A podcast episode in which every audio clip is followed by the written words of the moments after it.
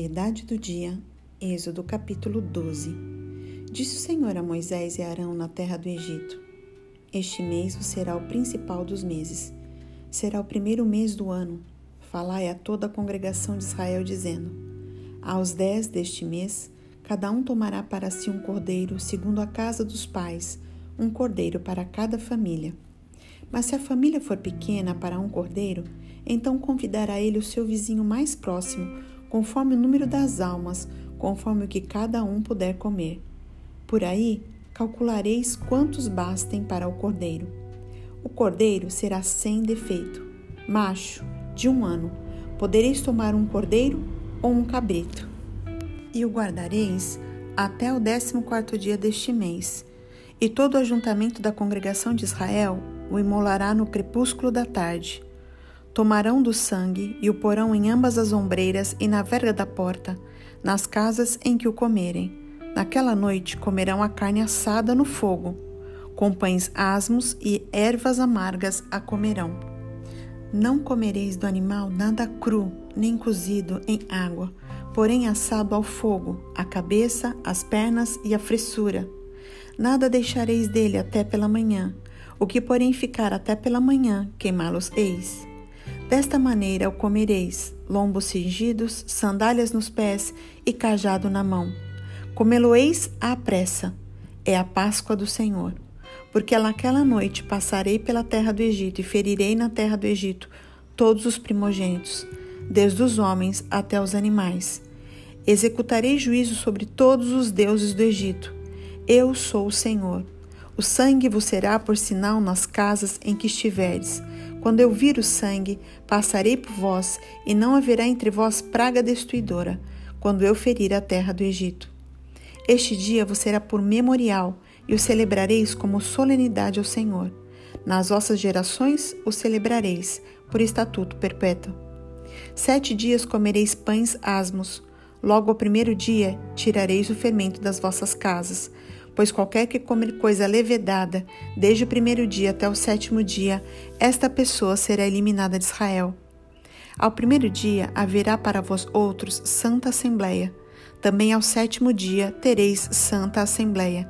Nenhuma obra se fará nele, exceto o que diz respeito ao comer. Somente isso podereis fazer. Guardai, pois, a festa dos pães asmos, porque nesse mesmo dia tirei vossas hostes da terra do Egito. Portanto, guardareis este dia nas vossas gerações por estatuto perpétuo. Desde o dia 14 do primeiro mês à tarde, comereis pães asmos até a tarde do dia 21 do mesmo mês.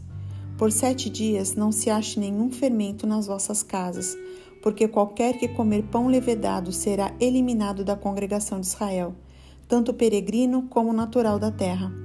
Nenhuma coisa levedada comereis em todas as vossas habitações, comereis pães asmos. Chamou, pois, Moisés todos os anciãos de Israel e lhes disse: Escolhei e tomai cordeiro segundo as vossas famílias, e molai a Páscoa.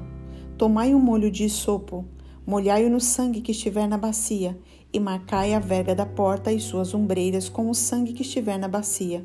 Nenhum de vós saia da porta da sua casa até pela manhã, porque o Senhor passará para ferir os egípcios quando vir, porém, o sangue na verga da porta, e em ambas as ombreiras passará o Senhor aquela porta, e não permitirá ao destruidor que entre em vossas casas para vos ferir. Guardai, pois, isto por estatuto para vós outros e para vossos filhos para sempre.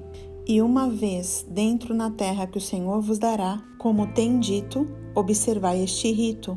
Quando vossos filhos vos perguntarem que rito é este, Respondereis: É o sacrifício da Páscoa ao Senhor, que passou por cima das casas dos filhos de Israel no Egito, quando feriu os egípcios e livrou as nossas casas.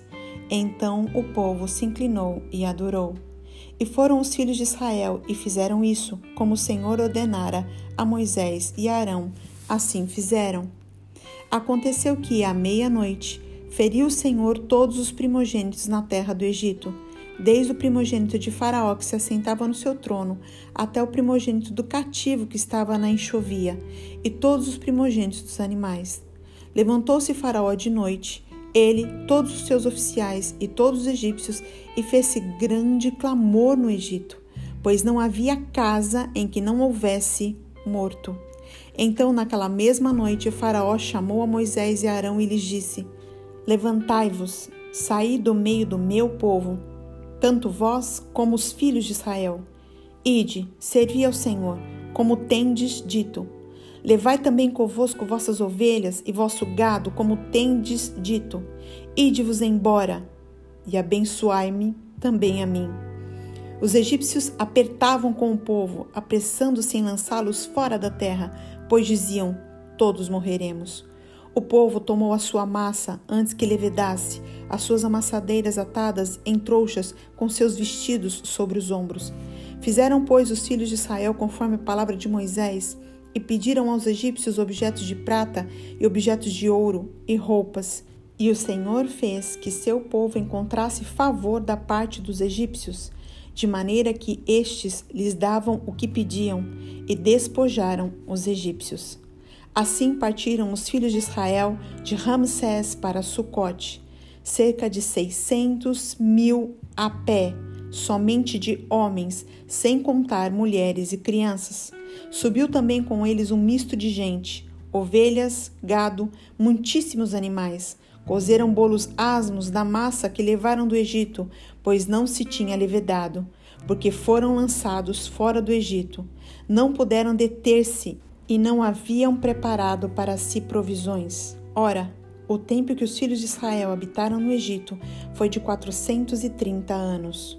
Aconteceu que, ao cabo dos quatrocentos e trinta anos, neste mesmo dia, todas as hostes do Senhor saíram da terra do Egito esta noite se observará ao Senhor, porque nela os tirou da terra do Egito.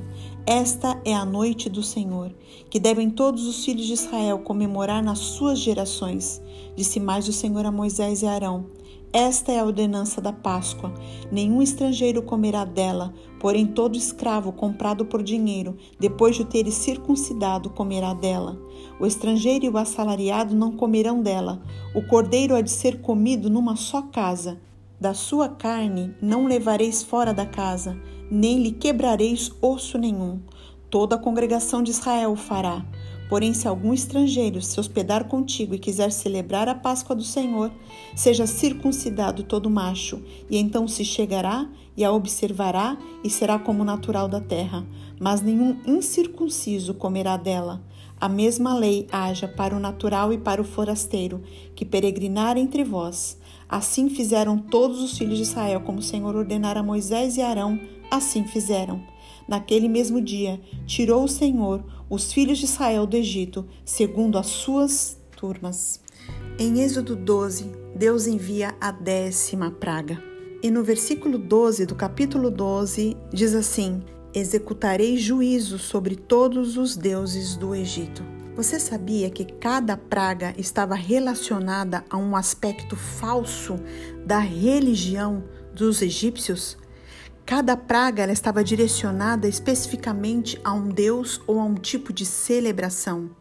A primeira praga, que transformou todo o rio Nilo e as águas em sangue, era uma ofensa direta ao deus Nilo, que era o deus da fertilidade, tanto que todos os peixes morreram. A segunda praga das rãs, ela batia de frente contra a deusa Egete, que a cabeça dessa deusa era uma rã, e ela era tida como maligna, e ela atormentou os seus próprios devotos. A terceira praga, ela batia de frente com deus Tod, do conhecimento, da sabedoria e da arte da magia, um deus que não pôde ajudar os magos a copiarem a magia da multiplicação dos piolhos e muito menos revertê-la. A quarta praga das moscas ocorre com a distinção, porque o povo de Gossém, onde estava o povo hebreu, não recebeu essa praga. Então, os deuses locais ou nacionais dos egípcios não impediram o Deus Todo-Poderoso. A quinta praga contra o rebanho estava relacionado ao deus Apis, da fertilidade dos rebanhos, e a deusa Ator, que era considerada a deusa vaca, e a deusa Nut, que era literalmente uma vaca. Os deuses dos rebanhos não puderam impedir que os seus rebanhos fossem mortos. A sexta praga Nenhuma magia ou poder sobrenatural pôde proteger ninguém das úlceras, nem mesmo os magos, que eram os líderes das magias. A sétima praga batia de frente com a deusa Íris, que era a deusa da água, e o Osíris, que era o deus do fogo. Nenhum dos dois pôde impedir que chuvas de pedra e fogo caíssem sobre os egípcios. A oitava praga dos gafanhotos colocou por terra a adoração ao deus Shu, que era o deus do ar, e Sebeque, que era um deus inseto. A nona e penúltima praga estava ligada às trevas batia de frente com o deus Sol, Ra, chamado de Amon-Ra, tanto que os reis do Egito se declaravam filhos de Ra, filhos do deus Sol. E a décima praga, como diz no versículo 12: executarei juízo sobre todos os deuses do Egito. Nenhum deus do Egito pôde evitar o agir do Deus Todo-Poderoso. E a última praga, a palavra original aqui é traduzida como golpe, como nocaute. É um termo diferente para praga e usado só nesse momento em Êxodo, como uma ação final de Deus, para que tanto Faraó quanto os egípcios vissem que os deuses não poderiam protegê-los, e nem Faraó, que se achava Deus, poderia proteger o seu próprio filho de morrer. E qual é a grande verdade de Êxodo 12? Que na festa da Páscoa o cordeiro precisava morrer e o sangue do cordeiro simbolizava a morte de uma vítima, uma morte substitutiva, para que quando o espírito de morte visse o sangue, ele se afastasse daquelas casas. Mas 1 Coríntios, capítulo 5, versículo 7 diz que Jesus Cristo é o verdadeiro cordeiro pascal não mais só para impedir que o espírito de morte venha, mas através da morte de Jesus Cristo na cruz do Calvário, os nossos pecados são perdoados, não só encobertos, e nos livra não só de uma morte terrena, mas sim de uma morte eterna.